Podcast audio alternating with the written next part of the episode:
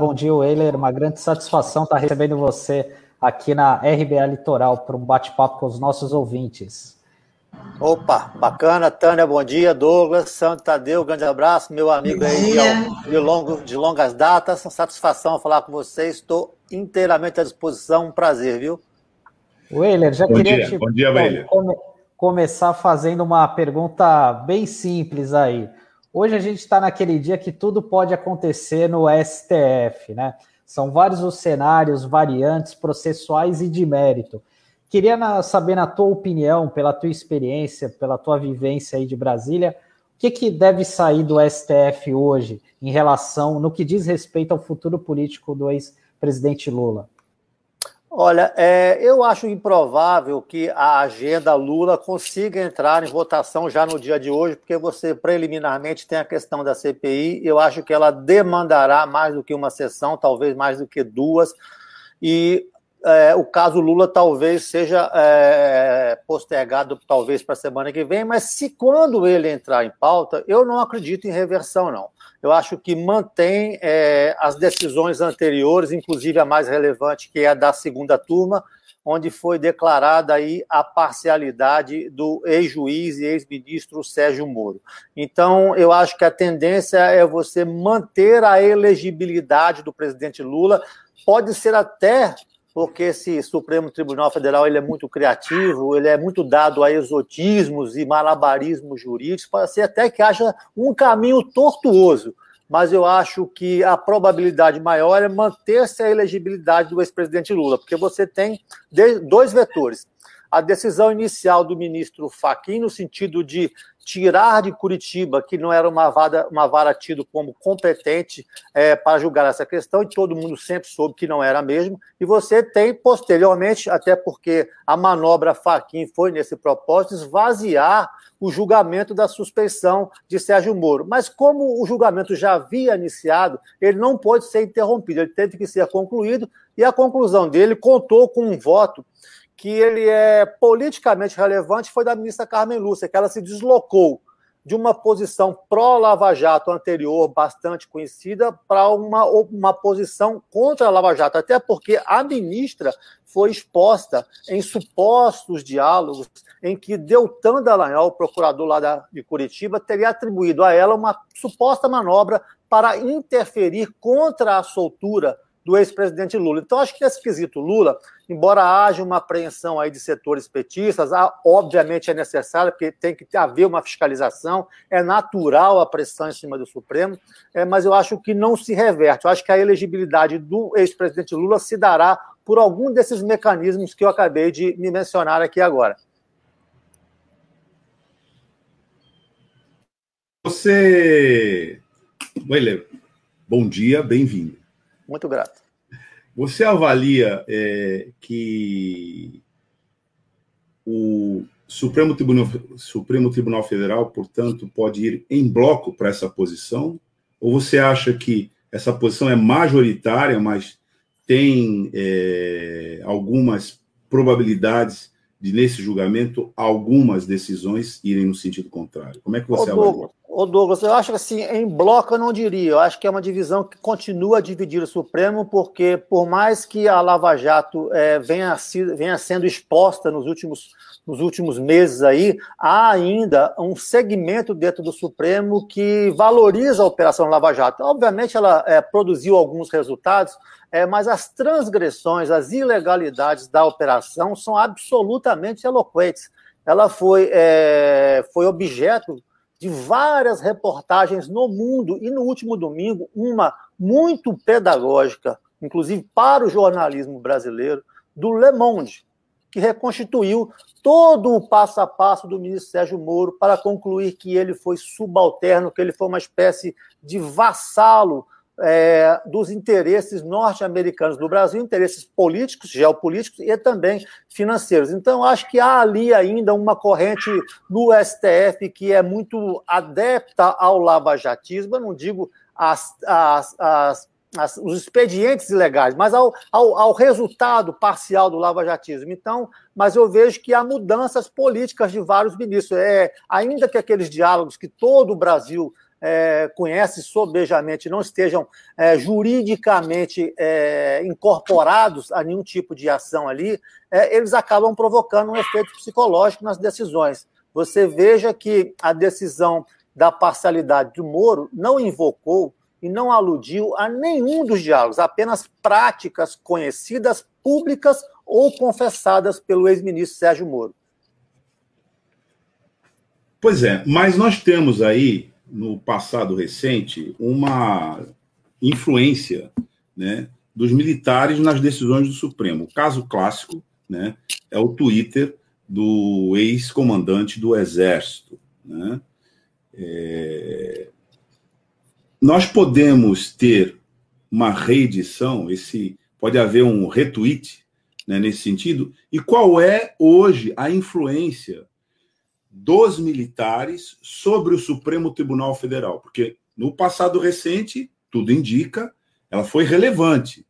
O Supremo Tribunal Federal está reagindo né, a, essa, é, a essa influência, no sentido de demonstrar para a sociedade que ele não está é, mais suscetível a isso?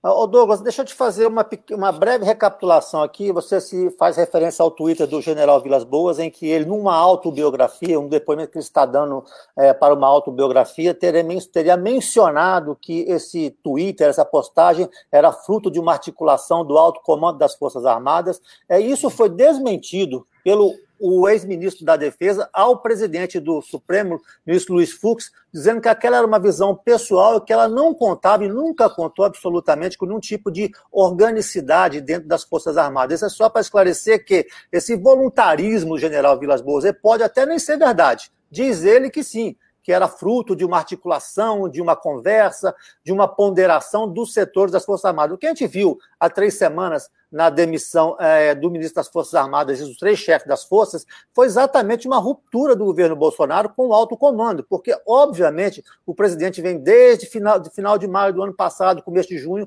fazendo uma pregação golpista, cínica no meio das ruas. E isso não contou, obviamente, com as Forças Armadas lá atrás e muito menos contaria agora, depois dos desgastes que esse governo já foi submetido. Em relação ao Supremo, é, o ex-ministro da Defesa, que acaba saindo do governo, era quem fazia essa ponte entre Supremo e governo. Essa ponte foi desfeita. E eu vou só fazer aqui, usando, abusando um pouco da paciência de vocês, uma brevíssima recapitulação. Desde que nós começamos a pandemia, em março do ano passado, o governo Jair Bolsonaro, no Supremo Tribunal, não venceu nenhuma, perdeu mais de 30 ações. Se vocês tiverem, eu sou um pouco organizado, se vocês tiverem paciência, vou recapitular apenas as principais, são mais de 30. Olha, a autonomia dada a estados e municípios no combate à COVID, à COVID a, o veto à posse de Alexandre Ramagem, a suspensão daquela campanha O Brasil não pode parar, que era é, para evitar aglomerações exatamente, a manutenção da CPI dos fake news, três inquéritos absolutamente sensíveis, que são intervenção na PF, é, o golpe de Estado e as fake news, busca e apreensão em vários aliados do presidente Jair Bolsonaro nesses mesmos inquéritos, o inquérito do ex-ministro Weintraub, é, a, a, a, ordenamento para que se mantivesse assistência médica às comunidades indígenas, é, a vedação dos cultos presenciais propugnada pelo governo federal, a derrubada de uma medida provisória 966, talvez nem todo mundo se lembre, que ela previa uma espécie de blindagem preventiva em relação aos atos praticados na pandemia para eximir eximir eventuais responsáveis por omissões ou ações equivocadas, a própria CPI da Covid, que acaba de ser instalada, essa decisão da segunda turma, 3 a 2, para é, manter a suspensão de Sérgio Moro, ou seja, manter a candidatura Lula, que fragiliza Bolsonaro, a, a divulgação daquela famosa e escatológica reunião de 22 de abril do ano passado, onde o, ministro, o ex-ministro da Educação queria a prisão, aspas, dos vagabundos do Supremo e a prisão do deputado Daniel Silveira. Então, isso aqui são é, emblemas. Veja, a política fala por sinais. São emblemas muito eloquentes da situação real do presidente Jair Bolsonaro diante do Supremo Tribunal Federal. Ele realmente não ganha nenhuma lá e quase todas as derrotas são por unanimidade. Oi, bom dia, seja bem-vindo.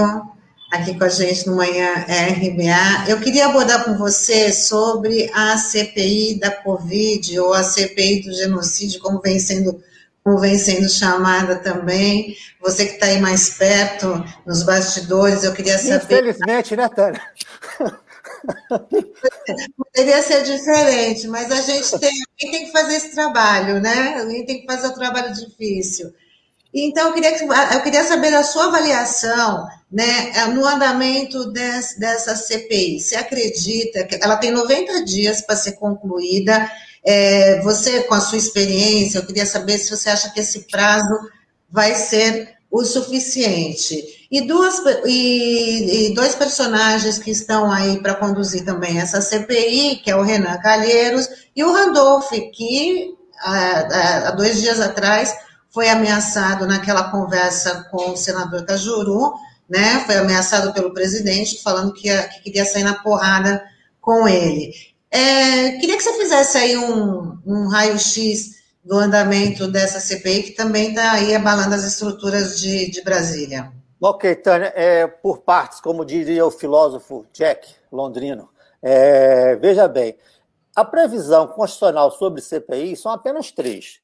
É haver uma quantidade mínima de apoiadores, que essa superou, inclusive, haver um objeto determinado, um fato determinado, A, e um tempo de funcionamento. É, então, o Supremo, hoje, mais tarde, é, tem uma sessão é, que sinaliza por uma espécie de modulação dessa CPI. Não há nada na Constituição, não há nada na Constituição, nenhum outro marco legal é, que ultrapasse esses três pontos que eu acabo de me referir. Então, não tem muita ginástica para o Supremo fazer em relação à conveniência, data, tempestividade ou não dessa CPI. Então, eu acho que, primeiramente, é, no, na, em relação ao Supremo, é, não vejo nenhuma, nenhum horizonte razoável para você fazer algum tipo de reversão. O que, é que o governo pode fazer a partir da leitura e de hoje da chancela que deverá vir do Pleno do Supremo Tribunal Federal?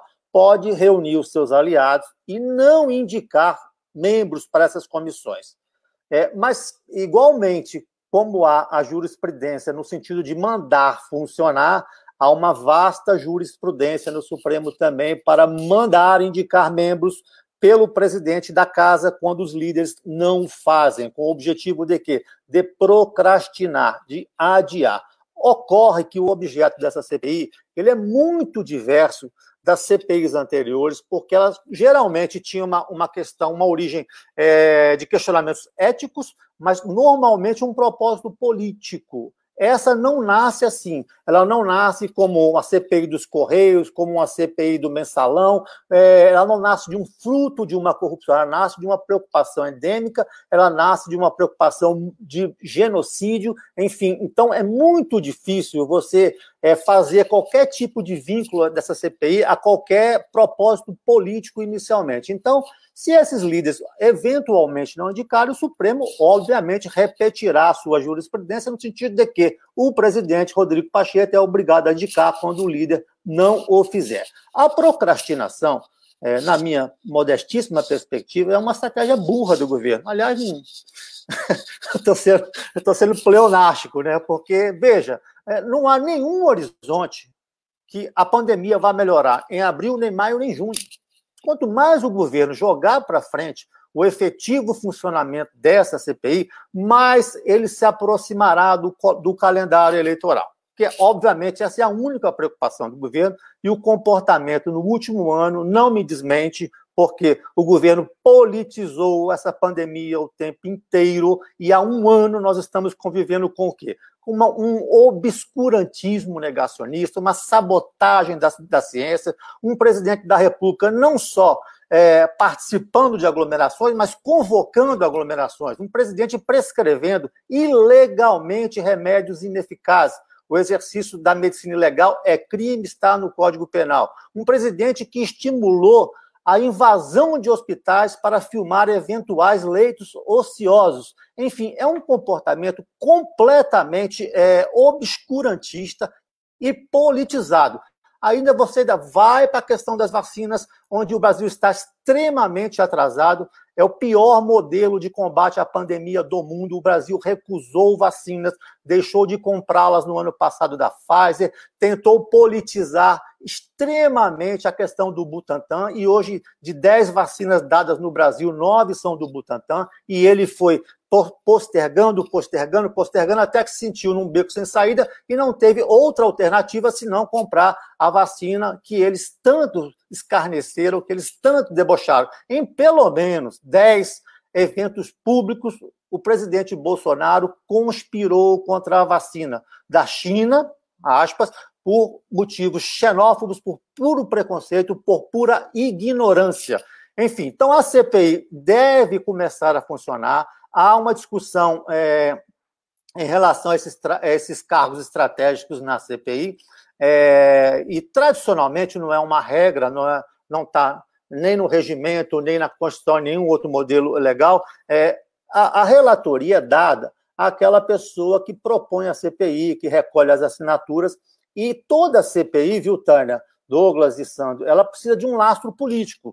Então é comum que você atraia para essa CPI aquela bancada majoritária, que no caso é, da CPI da Covid, que se me perguntasse, eu é, sugeriria um outro nome, e não uma CPI associada à morte, porque a, é, a, a, a morte está associada ao presidente Jair Bolsonaro. A CPI é o contrário, é o antípota disso. Seria a CPI da vida. Porque como que ela vai funcionar? Como uma espécie de palco em que todas as televisões, todas as emissoras de rádio do Brasil, todos eh, os blogs, todo mundo transmitirá ao vivo. Ela, ela, ela se, se, transformará num palco eh, de respeito à vida, de contraponto ao negacionismo do presidente da República. Ela será, então, um marco da ciência, de reverência da vida. Eu até sugeriria para quem tem lá eh, competência e poder para transformar na CPI da vida. Baylor, não é a CPI da doença. O governo é, resiste a isso. A, a, a, qualificar a CPI, o governo resiste a não, tudo. O governo resiste a essa exposição cotidiana que você está descrevendo? Hum, Ou isso eu pode acho... significar que não chegue ao seu término por conta dos efeitos dessa exposição? Entendi, Douglas. Eu acho, veja bem, é, que no calendário é, a, a, gente não tem mais é, nenhum tipo de otimismo para trabalhar com impeachment. Porque imagine se essa, essa comissão parlamentar de inquérito seja a origem desse eventual é, processo de impedimento. Isso vai demandar pelo menos de seis a sete meses. Nós estamos falando em março do ano que vem, nós estamos já na, dentro da eleição presidencial. Nós já estamos na eleição presidencial, porque o calendário foi absurdamente antecipado a partir da decisão de março do ministro Faquim. Quando você tornou Lula elegível, você disparou a eleição presidencial. E daqui para lá, é, quanto mais perto você está da eleição presidencial, menos rotinas você tem. Eu me refiro a rotinas administrativas do executivo e também às legislativas. Então, eu acho assim que essa comissão parlamentar de inquérito ela pode não ser o marco inicial para gerar o impeachment do presidente da República, mas será um holofote diário, se é que é possível, de maiores e profundos desgastes do presidente da República. Então, só complementando aí o que a Tana estava me perguntando, eu acho muito natural que essas duas posições estratégicas sejam realmente divididas entre quem formulou, quem propôs, foi atrás, bateu no Supremo, fez o recurso, e a maior bancada. É, a composição, até esse momento, dos nomes já indicados, indicam um cenário desfavorável ao governo. Há nomes de oposição e há nomes independentes. Porque a questão aí, viu, Tânia, Douglas, Sandro, ela não, é, não será tanto política, será uma coisa um pouco de uma visão mais humanitária, da preservação da evolução da, da, da, da, da cidadania e da humanidade. É, entre a, a luz e as trevas, você sempre escolhe a luz. Entre a morte e a vida, você escolhe a vida. Entre a ciência e a crença, você sempre escolhe a ciência. Então, esse será o balizamento dessa CPI. Vai ser muito difícil você defender uma pessoa, no caso, o presidente Jair Bolsonaro, num ambiente como esse, porque lá só serão chamados para falar especialistas, doutores, pessoas que entendem do que estão falando, que obviamente irão confrontar o presidente Jair Bolsonaro. Então, todos os dias lá será uma visão, será uma, uma lição, será uma pedagogia da humanidade, da vida, do respeito às pessoas e contra o escárnio, o deboche e o desdém desse presidente da República. Weiler, é... É, só para ele complementar, pelo que você está colocando aí, seria aí um processo, o início de um processo de, de derretimento da figura do presidente. Você também escreveu um, um, um, artigo, né, que é a radiografia do genocídio bolsonarista, que também está prevendo aí que ele possa ser julgado, ele, o, o, o Pazuello, no Tribunal Penal Internacional. Queria também só que você, é, você acha que com essa CPI isso pode acelerar a, a avaliação nesse, nesse tribunal internacional e ele ser realmente responsabilizado, ser punido? Ô, ô, Tânia, é, é, essa questão do, do, TPI, que é o Tribunal Penal Internacional, é muito sofiscada. Ela envolve vários elementos, mas eu acho que lá a ação que tem mais chance de prosperar é exatamente essa que remete à questão indígena, porque é, há uma sensibilidade maior para esse tipo de tema. Mas veja, o Tribunal Penal Internacional não é o único mecanismo mundial de alcance para se punir é, eventuais genocidas, eventuais responsáveis por morticínios, porque você já ouve, por exemplo, é, o general Pinochet no Chile, ele foi é, punido por um juiz espanhol. Por quê? Porque durante a ditadura no Chile, ele matou espanhóis. O general Pinochet, quando foi preso por um juiz espanhol, era senador vitalício do Chile. Aqui é, na Argentina, o, o, o Videla que foi condenado à prisão perpétua pela chacina de 330 mil argentinos, ele havia sido anistiado pelo governo Menem, depois voltou a ser punido e morreu na cadeia. O Tribunal Penal Internacional puniu Milan Slobodovic, na Iugoslávia, que, que, que, antes de ser sentenciado se suicidou. Enfim, você há, há mecanismos no mundo, o mundo é globalizado, há mecanismos transnacionais para punir eventuais genocídios e crimes contra a humanidade. Então, acho que, na perspectiva do tribunal, eu acho que é isso. Eu acho que a questão que lá tem mais chance de prosperar é a que envolve a questão indígena. É, enquanto esse artigo que você é, mencionou, ele é, ele é um exercício matematicamente óbvio, mas ninguém ainda tinha, não tinha feito. Veja, nos 10 estados onde mais se morre, onde se mais tem contágio por 100 mil habitantes, Bolsonaro venceu nos 10, e não foi na média nacional, que ele ganhou com 55% dos válidos. Nesses estados, ele ganhou com votos acima de 65% dos válidos. Nos estados onde menos se morre e onde tem menos contágio, foi exatamente onde Bolsonaro perdeu. Ou seja, é, é um exercício matemático de que ah, o discurso de Bolsonaro tem mais aderência em suas bases tradicionalmente eleitorais, as que deram a eleição a ele. É, quanto ao derretimento que você é, se reportou, eu, eu sempre tenho um parâmetro, eu não, eu não fico no achismo. O presidente Bolsonaro foi eleito apenas com 39% do total de eleitores brasileiros. Ele conseguiu essa eleição dos votos que foram dados na urna com 46% dos votos, certo? Tudo que significar abaixo de 46% é derretimento. Se ele tem 30 hoje, é porque perdeu 16. E se ele baixar disso, é porque ele perdeu mais. O fato é que, desde que foi eleito, ele nunca passou os votos que teve na eleição do primeiro turno. Quando eu uso os 46, eu uso do primeiro turno, por quê? Porque é o voto mais cristalizado.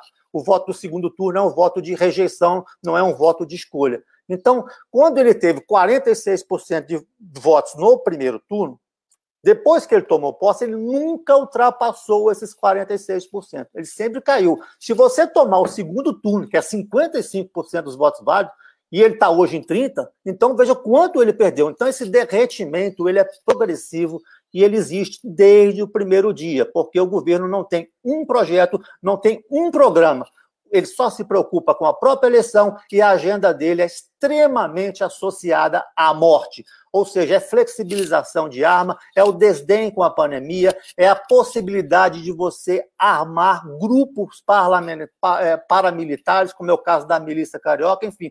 Toda a pregação, todo o comportamento dele é vinculado à morte. É a única agenda que ele tem: matar.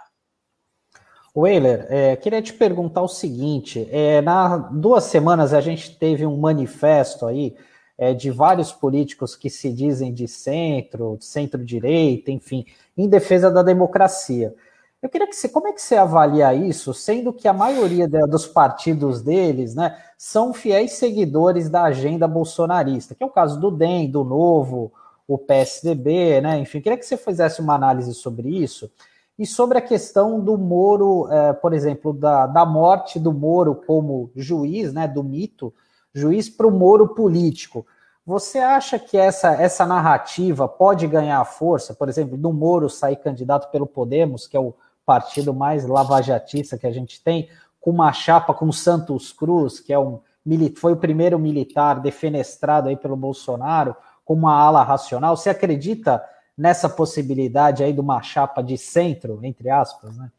Ô, ô Sandro, é, é, deixa eu fazer aqui uma autorreferência, parece uma coisa pedante, mas não é. Eu, eu, até escrevi essa semana um artigo exatamente sobre isso, intitulei de Sete Homens Sem Destinos. São os seis que assinam o manifesto e o Moro que não assinou por uma circunstância mercadológica, parece que os diretores que A firma ele, não deixou. É, a firma, a firma, a firma vetou. Repara, é, esses sete, esses seis que assinaram, com um que não assinou, mas ajudou e meio que é o fumou, é o fumou, mas não tragou, que é o Sérgio Moro. É, veja bem, esses sete personagens somados em qualquer sondagem de intenção de votos para a eleição presidencial do ano que vem chegam a 29%.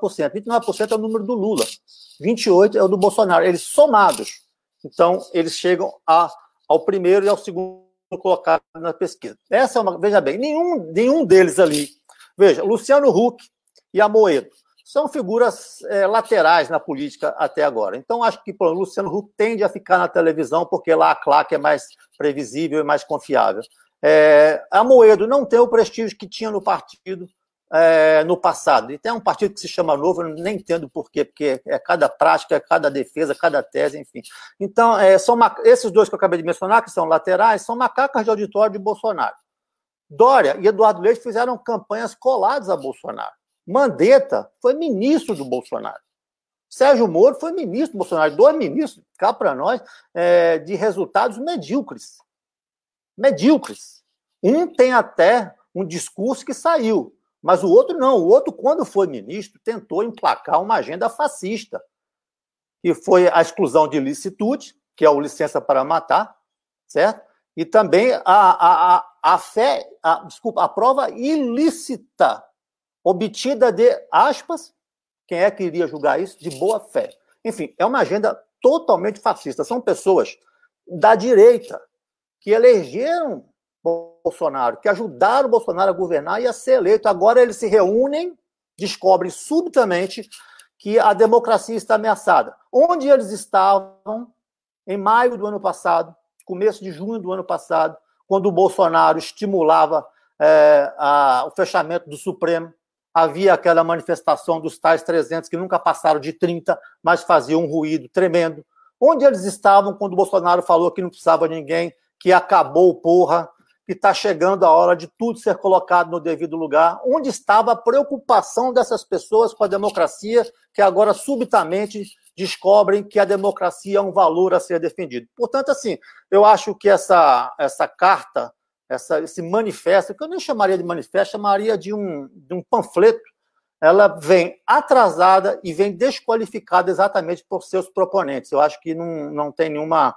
É, não tem nenhuma lógica esses mesmos atores estarem defendendo democracia. Detalhe, é, a, o tal manifesto fala que a democracia está ameaçada, mas não diz quem ameaça a democracia. Mínimo que eles teriam que dizer é apontar o dedo para, olha, quem ameaça a democracia é o presidente da República, Jair Bolsonaro. Já tentou várias vezes, só não teve condições de prosperar é, nos intentos dele.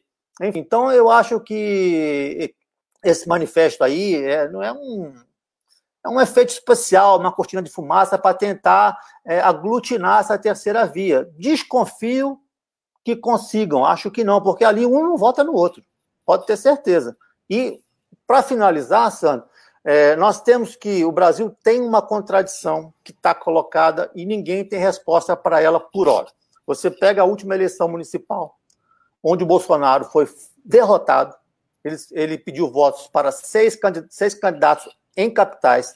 Essas capitais somavam 17 milhões e meio de votos. Os candidatos dele tiveram menos de 10% desses votos. Apenas um foi para o segundo turno Crivella e perdeu. Os demais todos foram derrotados já no primeiro turno, inclusive aí em São Paulo.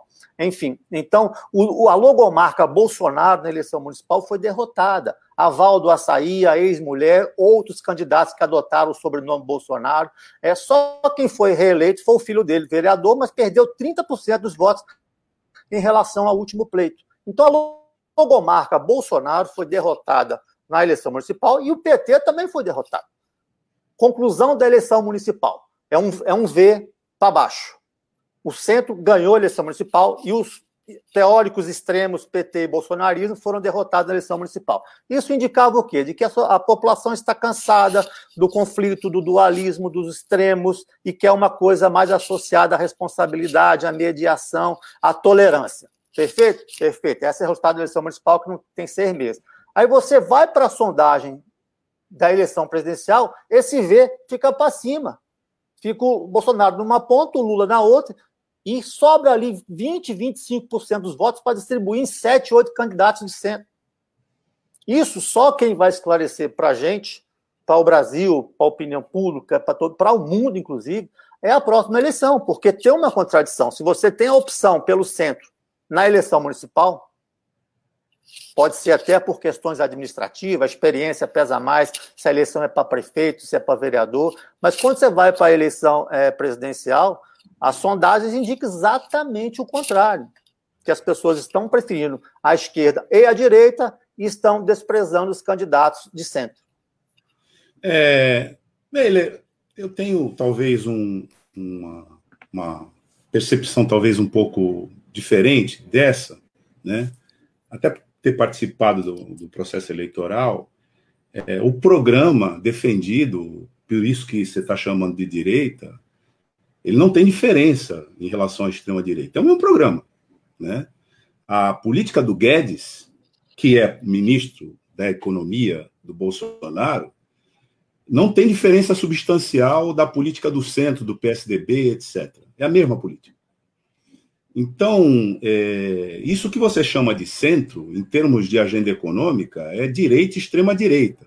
Esse centro é responsável, inclusive, pela, pelo escalpo da classe trabalhadora com o fim da legislação trabalhista, etc.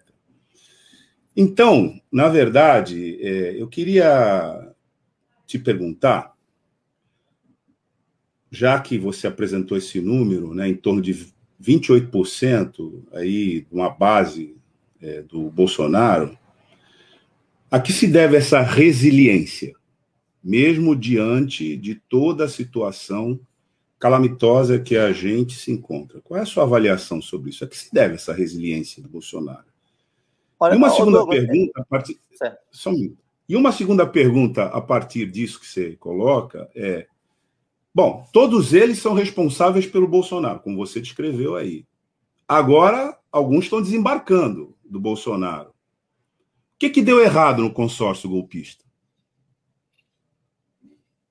Olha, Douglas, vamos lá, vamos é, também por partes. Obviamente que na questão econômica você tem toda a razão. Você, até mesmo nos governos petistas, você teve ali é, luminares do liberalismo, como, por exemplo, Henrique Meirelles, presidente do Banco Central no governo Lula, você teve Joaquim Levy no governo Dilma, enfim.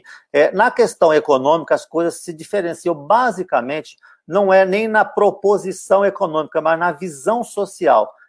Mas você não vê, por exemplo, é, no governo petista, é, a visão é, da, da privatização como elemento de retomada do crescimento. Você vê a visão econômica do PT é um pouco mais do papel do Estado no tracionamento da economia via investimento público, o que o comunista Joe Biden está fazendo nos Estados Unidos exatamente agora. É, e na questão é, do, da visão do liberalismo do Paulo Guedes, a gente até nem tem como verificar, porque são dois anos e meio de puro, puro ilusionismo. A única, é, a única proposta é, do cardápio é, do ministro Paulo Guedes que evoluiu evoluiu não em função do trabalho desse governo, evoluiu em função de um, um, amadurecimento do governo anterior, que foi exatamente a reforma da Previdência. Não que ela seja, não que eu defenda, nem que eu acho que ela seja a solução para absolutamente nada. Acontece que da, de toda a programação Paulo Guedes, de zerar o déficit público no primeiro ano, de vender não sei quantas mil empresas públicas, de aprovar as reformas X, Y, Z, nada, nada saiu do lugar. São dois anos de retórica, de ilusionismo, que nada do que ele propôs fazer foi feito. A única coisa que evoluiu foi esse negócio da reforma da Previdência, que eu acabei de falar, mas amadurecida no governo Michel Temer, que só não se votou lá por causa do escândalo daquela gravação tem que manter isso aí. É uma gravação muito mais amena do que a gente ouviu ontem, antes de ontem, do presidente da República com o senador Cajuru. Enfim, e a outra questão desse negócio da privatização da, do saneamento, que é um movimento inverso ao que o mundo está fazendo. Todo mundo que privatizou esse serviço no passado voltou a reestatizar. Enfim, essa é uma, é, é uma é, diferença básica, conceitual entre esses dois segmentos que administraram o país recentemente. É, por que, que há resiliência? Eu, recentemente, eu fico é, fazendo alguns exercícios. Se você fizer, desde 89, a primeira eleição presidencial direta no Brasil, é, até a eleição de Bolsonaro, a conhecida. Eu fico fazendo essas categorizações de direita central porque é mais fácil falar. Obviamente que tem muita diferenciação interna, tem muitas visões internas, mas a, a direita nunca passou no somatório de votos a 3%. Você há que imaginar que o universo de pessoas no Brasil que convergem com essas teses mais identificadas como a da direita, ela está em torno de 13%, 15%. E o resto aí, se ele tem 28, 27, vai cair um pouco mais ou menos.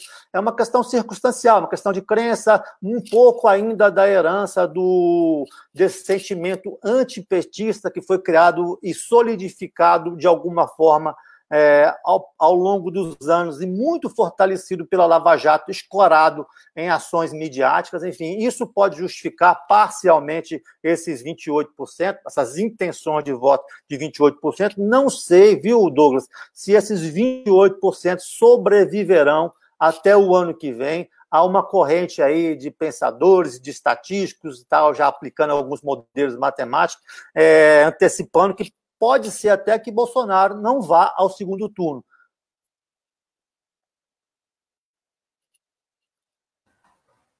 Weiler, é, eu queria que você falasse também um pouquinho para a gente sobre essa questão do Centrão, porque o Centrão está fechado com Bolsonaro, pelo menos não sabe. Você acha que até quando esse apoio deve se manter e se essa questão do orçamento pode ser um divisor de águas aí para ver o rompimento dele com esse bloco.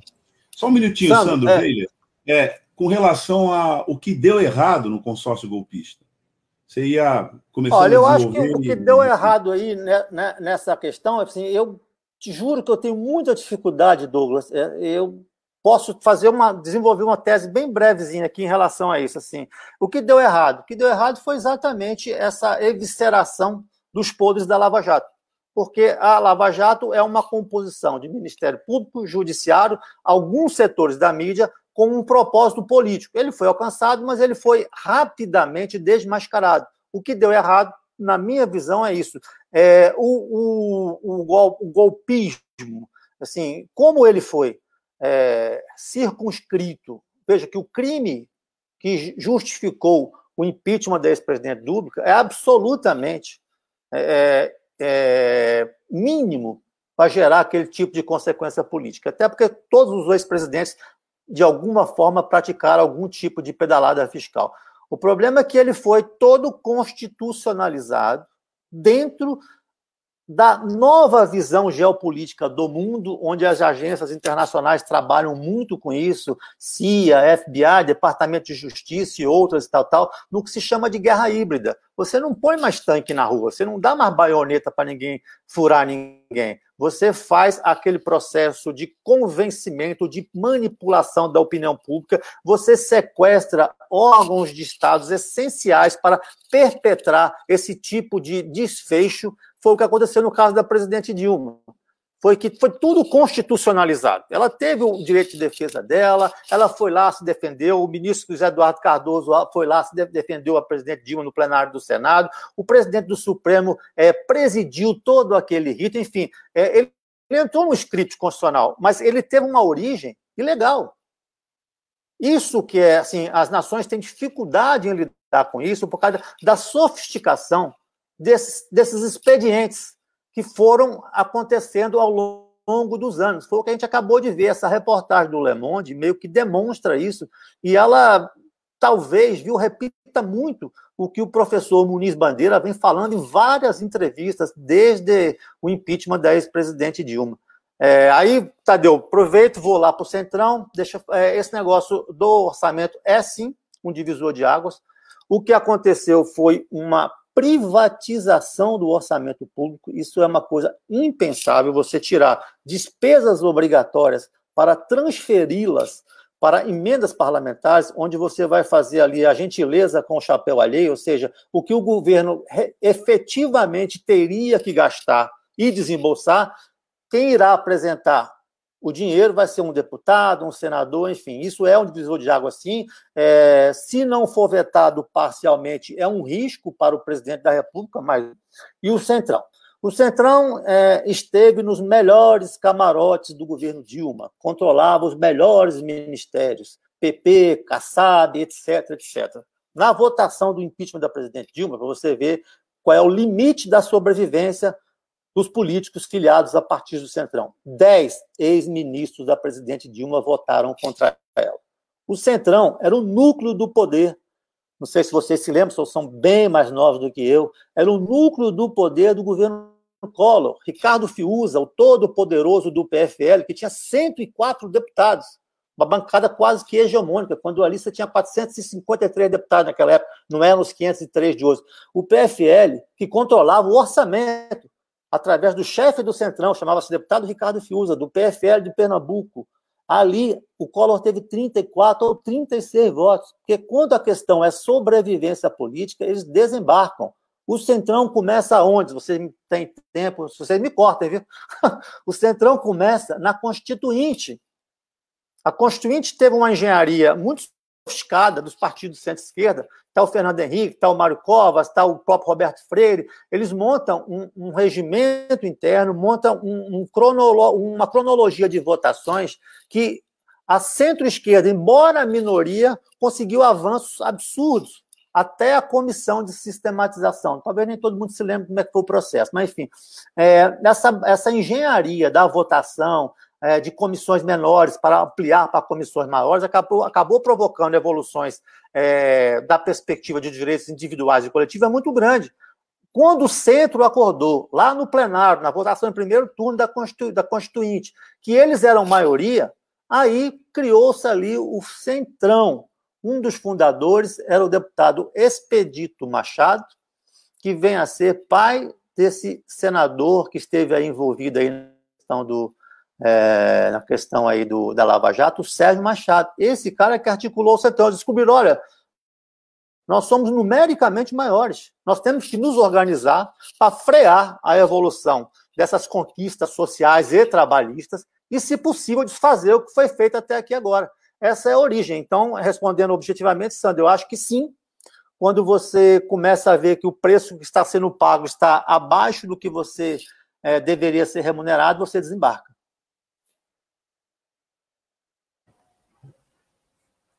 Legal, Euler. Queria te agradecer, viu, pela, pela participação Sandro, aqui no só, Só um minutinho antes da gente concluir, é possível? É, ouvindo você falar, velho, não tem jeito, é, tem uma pergunta inevitável aqui. Então, a gente consegue é, estabelecer uma normalidade institucional no Brasil com presidencialismo e coalizão? Porque Olha, a descrição que você deu ela esbarra no presidencialismo de coalizão. Você uhum, vai ter que fazer acordo com o Congresso. Eu queria ouvir a tua opinião a respeito disso. Sem, sem dúvida, a isso. Ah, tá. Ô, Douglas, deixa eu te falar, é, antes de te responder, deixa eu te dizer que eu sou é, confessamente parlamentarista.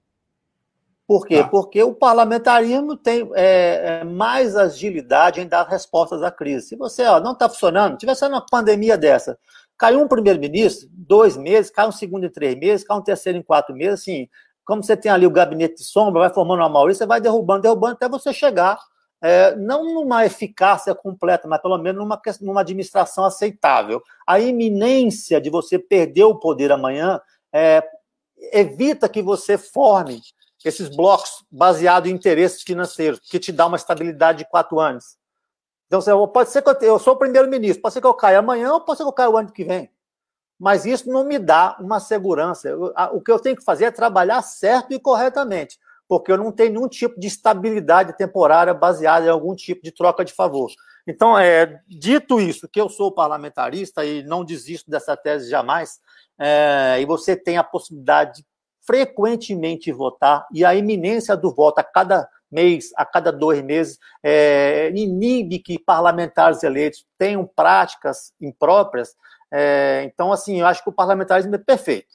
Não é o modelo ideal, mas é muito melhor do que o, o presidencialismo de, você chama de coalizão e eu chamo de colisão, porque é um, é um modelo absolutamente entrópico, caótico, que provoca crises atrás de crises. Não tem nenhum presidente da República nenhum presidente da República, desde a redemocratização, que não tenha passado por processo de impeachment. Alguns os venceram, outros perderam, mas já são dois que perderam. Ou seja, num tempo muito curto, a instabilidade, a incerteza é a regra do jogo, todos os governos. Weiler, queria te agradecer pela participação aqui na RBA Litoral, foi muito bacana a tua participação, né? E também fazer uma referência aos ouvintes internautas que eu acabei de esquecer de mencionar. O Weiler, ele é prêmio ESSO de jornalismo, né? E está num grupo seleto de jornalistas por conta de uma série de reportagens que ele fez pela Isto É em 2004, é mostrando que o então presidente, diretor do Banco Central, e o diretor do Banco Central, né? É, foram é, esconderam bens da Receita Federal, esconderam da Receita bens do exterior, né? A gente está falando do Henrique Meirelles e do Luiz Augusto Candiota, que caiu logo depois, né? Caiu um mês, caiu um mês. E o, e o, o Henrique Meirelles, eu, isso é muito importante, se você me permite. o Henrique Meirelles, veja, ele só não caiu porque ele ganhou, foi brindado pelo ex-ministro José Disseu, é, na equivalência da presidência do Banco Central a cargo de ministro, ou seja, ele ganhou foro especial da noite para o dia. O presidente do Banco Central não tinha foro especial. Ele ia responder a inquérito na Justiça Comum, já estava respondendo a alguns, e numa edição extraordinária do Diário Oficial de uma segunda-feira, às seis e meia da tarde, Eis que a surpresa, o presidente do Banco Central ganha o foro especial de ministro de Estado, isso nunca mais foi desfeito. E, Sandro, eu queria é, me despedir agradecendo e fazer aqui é, um convite para que leiam aí, eu publico semanalmente um, uma, um artigo no site osdivergentes.com.br e essa semana, a propósito da matéria do Le Monde, eu estou resgatando umas reportagens que eu fiz nos anos 2002, 2004, parece longe, mas os métodos são os mesmos, em que eu documentalmente mostrava, e isso está tudo publicado na época, tem documento, são, não é um, não é dois, não, são muitos, como a Polícia Federal agia é, sob interesses do governo norte-americano e recebia mensalmente por isso um dinheiro ilegal, uma espécie de propina ilegal paga pela embaixada americana, ora em dólares, ora em depósitos em contas bancárias de diretores da PF, de delegados da PF, e essas contas estão numeradas, identificadas, comprovadas. Eu cheguei a fazer o depósito de um real em uma delas, apareceu lá o nome do beneficiário, era um delegado da Polícia Federal, só para dizer que a Lava Jato, a Lava Jato agora foi usada pelo Departamento de Estado americano e na ponta estava a PF. Isso não é uma coisa de hoje. Isso é uma coisa muito antiga. Que os órgãos de inteligência, que hoje, para justificar os seus orçamentos elevados, trabalham com espionagem comercial também. Depois da Guerra Fria, eles perderam um pouco o sentido de ser FBI, CIA, e hoje eles trabalham também com espionagem comercial. Nessa, nessa questão lá em 2002, 2004, era o Civan, aquele bilionário negócio do, dos radares da Amazônia. Isso era para levar a licitação para uma empresa americana, a Raytheon, que, é, que disputava com uma francesa, Thomson. Adivinha quem ganhou? A Raytheon americana ganhou por uma dica do Serviço de Informação norte-americano que estava instalado dentro da Polícia Federal, aqui em Brasília. Não sei se vocês se lembram, o presidente da República foi grampeado. Talvez vocês se lembrem disso. Fernando Henrique Não, foi grampeado.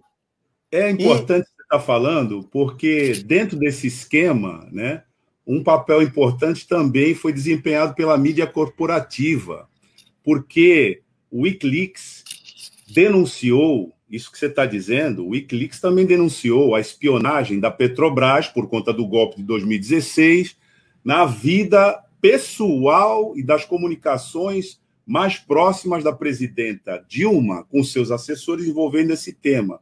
Mas isso nunca saiu na grande imprensa, isso nunca é saiu nos meios é corporativos. É. Então, na verdade, isso é uma operação que combina, muito bom que a sua reportagem esteja demonstrando isso, mas ela vai muito além, ela conta com os órgãos é, de imprensa com o monopólio da palavra, que é um dos principais cânceres né, do sistema brasileiro, que constrói e destrói reputações, é. forja consensos. Né? Então, uhum. nesse consórcio que a gente está falando, as mídias corporativas, e aí todo mundo sabe quais são, Globo, né?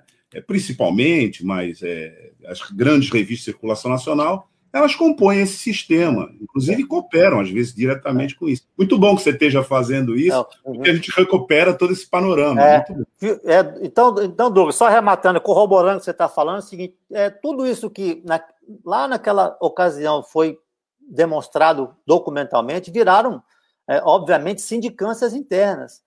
E convalidando isso que você está dizendo, adivinha o que aconteceu com essas sindicâncias? Evaporaram. Há, há depoimentos dizendo o presidente foi grampeado com equipamento da CIA. A CIA usa a PF para coletar dados contra o Brasil. Isso são delegados da Polícia Federal falando, não sou eu, não. Há dinheiro mensal, um volume de 20 milhões em 5, 6 anos na mão de uma pessoa, um orçamento invisível que o Congresso não tem conhecimento, não aprova, o TCU não fiscaliza. É um, congresso, é um orçamento paralelo. Eu estou resgatando exatamente por quê? Porque nunca se dá importância a isso. Você denuncia cinco, seis, sete vezes e nunca sai ali de um, uma espécie de constrangimento, de um mal-estar na corporação, mas nunca vira um inquérito policial, nunca vira uma punição, ninguém nunca é demitido. Tá preso. Hã? Assange, Assange, está preso. Tá preso. Exatamente. O, o, o, manifestante aqui de Brasília que estendeu um cartaz é, Bolsonaro genocida tá, foi preso. Rodrigo Pilha. Tanta gente que devia estar tá presa está solta, é, exatamente enfim, com base numa uma coisa cadavérica que se chama Lei de Segurança Nacional, que sequer foi recepcionada pela Constituição e está sendo descaradamente usada para prender pessoas. Bom, obrigada, Weiler, aí pela sua participação, né? Apareça em outra oportunidade, com certeza você vai estar aqui com a gente para que esses bastidores de Brasília, são, muito, são muito importantes aqui para dividir com os nossos ouvintes, os nossos internautas. Tá bom, Tânia, Douglas, Sandro, muito obrigado aí pela paciência, pela atenção, pela disposição e pela disponibilidade de me ouvir. Desculpe se eu me estendi muito. Não, foi ótimo. Obrigada. Foi ótimo, Euler. Obrigado. Até mais. Tchau, Euler. Tchau, tchau.